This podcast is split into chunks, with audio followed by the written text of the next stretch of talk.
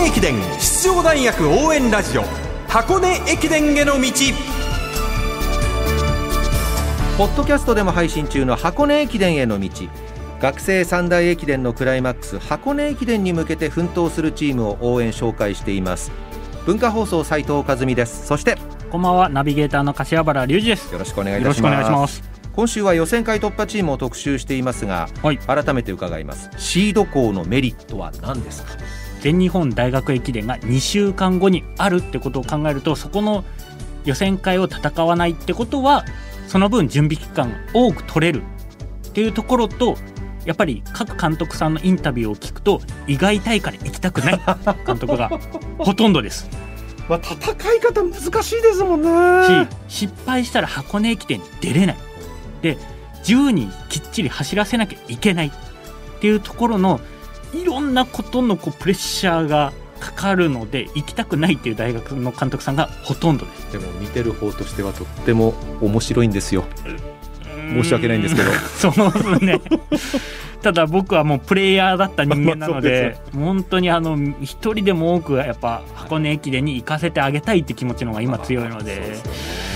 さて今夜は新監督のもとチームを再建しました、予選会を突破している早稲田大学と国士舘大学をご紹介します。はい。まずは4位で予選を通過した早稲田なんですけれども、7年間チームを指導してきた相良豊監督が今年5月に退任、後任として選手としても指導者としての経験も豊富な OB である花田勝彦さんが新監督に就任しました。その花田監督がまず取り組んだことが厚底シューズの使用禁止だったんですね。ポイント練習などの重要なメニュー以外は厚底シューズを履かせずに、うん。しっかりとした足作りに取り組んできたということなんです。これ厚底シューズ履くと楽なんですすごく楽だし進むから練習した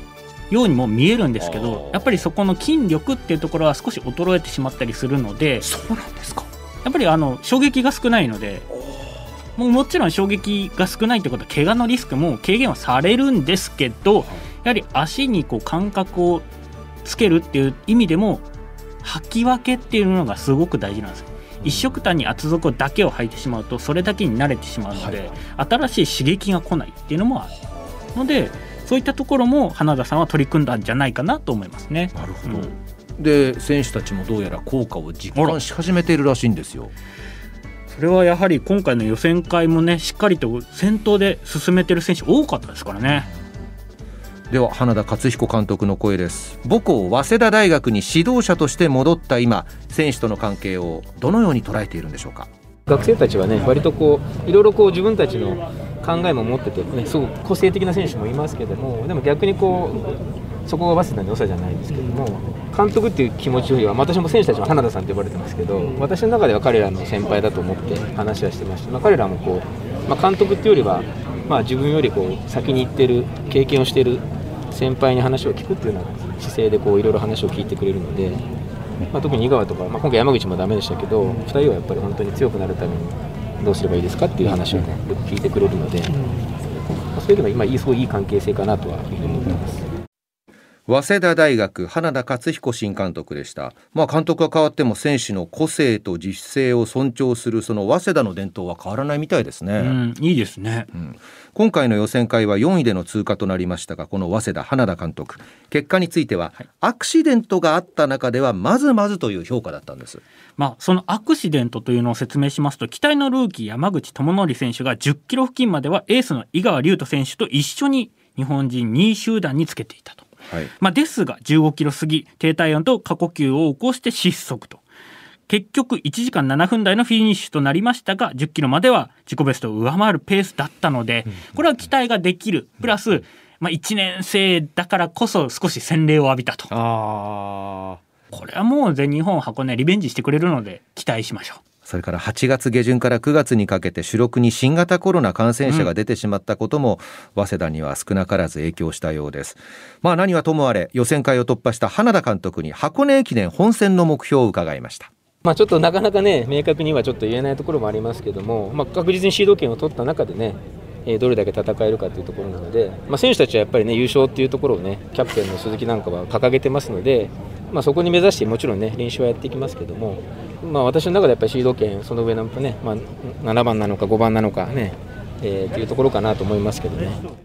早稲田大学花田勝彦新監督でしたやはり花田さんが来てから、まあ、選手が少しずつこう長い距離に適性を見出し始めてるのでそういったところも非常に楽しみなのとでもともとの早稲田ってやはりこう1万メートルとか5000メートル速いイメージもあったのでこれをどうやってミックスさせていくかっていうのもすごく楽しみだなと思いますね。前の監督の相良豊さんは、はい。チームにコーチとして残っているんですか？残っていて27分台ランナーを昨年は3人も輩出してますので、こういったところの掛け合いっていうのが11月6日の全日本大学駅伝でどうやって見れるのかなっていうのもひ非常に楽しみ。はい。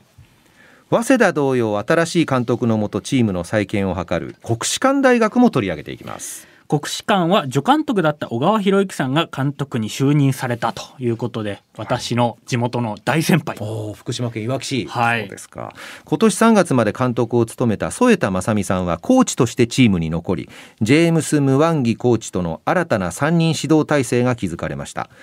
では10位で予選会を突破した直後お話を伺っています。国士舘大学小川博之監督ですなんとかあの無事、ね、10位でギリギリでしたけども通過してよかったなってほっとしてます、はい、11位と何秒差みたいな感じに必ずと言っていいことって言ったらすいません。なってしまうのはやっぱりもう監督としてもドキドキですよね。そうですね。特に今年はもう本当に分からなかったので発表まで、はい、あのドキドキでした、はい。本当はもうちょっと上の方が良かったですか？まあ、もともと今年はギリギリの戦いになるんだろうなとは、はい、予想してましたので、まあ、そういった意味では本当に、まあ、通ったので嬉しいですね、はい、素直に。なぜギリギリを小川監督想定していらっしゃったんでしょうか？はい、やはり、えー昨年の4年生がこう抜けて新体制になりましてやっぱり今年半分以上の選手はあの初挑戦ケニア人も含めましてのチームでしたのでそういった意味では本当にギリギリの戦いに春先からずっとそういうふうには選手には伝えてました。まあそのようにこう手綱を引き締めながらチームを作ってきたと思うんですけども、特にどんな部分に留意してここまで来たんでしょうか？そうですね大きくはあの、まあ、夏の練習なんかの流流れ、スタイルも大きくは変えずに、ただやっぱり選手たちのもうちょっとこう意見とかですね風通しを良くするのに、ぱりあの、まあ、昨年から引き続き縦割り班でこうグループを作ってやってはいたんですけど、学年縦割りということそうですね。学年というよりももうシャッフルで、はい、4年生リーダーで縦割り班。それを夏合宿の毎回のミーティングのたびにやっぱり4年生中心にこう今日の反省でしたりやっぱり次の日のあの練習の目的でしたりその辺をこうこっちがも求めているものと選手たちが感じている部分とのやり取りをあのより今まで以上に深くやってその分で言えば選手たちがすごくあの成長してくれたのかなと特に4年生はすごくこの半年で成長しました。はいチームとしての結束がよりじゃあ高まった状態だったといそううですことですね。ねはい、あのそれはすごく感じてます。はい本戦へ向けての目標をお聞かせ願えますか？はい、あの6年連続一応出場はしてますので、えー昨年度15位という順位はあの確実に上回ってシード権を目指して頑張っていきたいです。はい予選会では11位神奈川大学と34秒差10位に入りました国士舘大学小川新監督でした。監督は変わりましたがスタッフは変わってないっていうこの不思議な構図にはなるんですが過去にもこういう大学ってありまして、はい。あの東洋大学が川島真司さんを迎え入れる時その前が佐藤監督だったのがコーチに回ってっていうところでコーチの役職の方が俺向いてたわって言ってましたね。面 白いですねまあ本当にその後意気揚々ともう選手のこうスカウティングとか抜群だったのでやっぱそういったところで適材適所っていうのがありますよね。そこから東洋大学ね柏原隆二さんもお迎えになりましたけど、はい黄金期を迎えましたもんねなのでそういったところでやはりこう裏方に回れるコーチに回れるっていうところは一つこう人との器をこう確かめられてるかもしれないですね。国士舘も早稲田もということですよねそうですね。箱根駅伝への道ナビゲーターは東洋大学 OB2 代目山の神柏原隆二さんでした。ありがとうございました。ありがとうございました。明日も予選会突破チームを特集します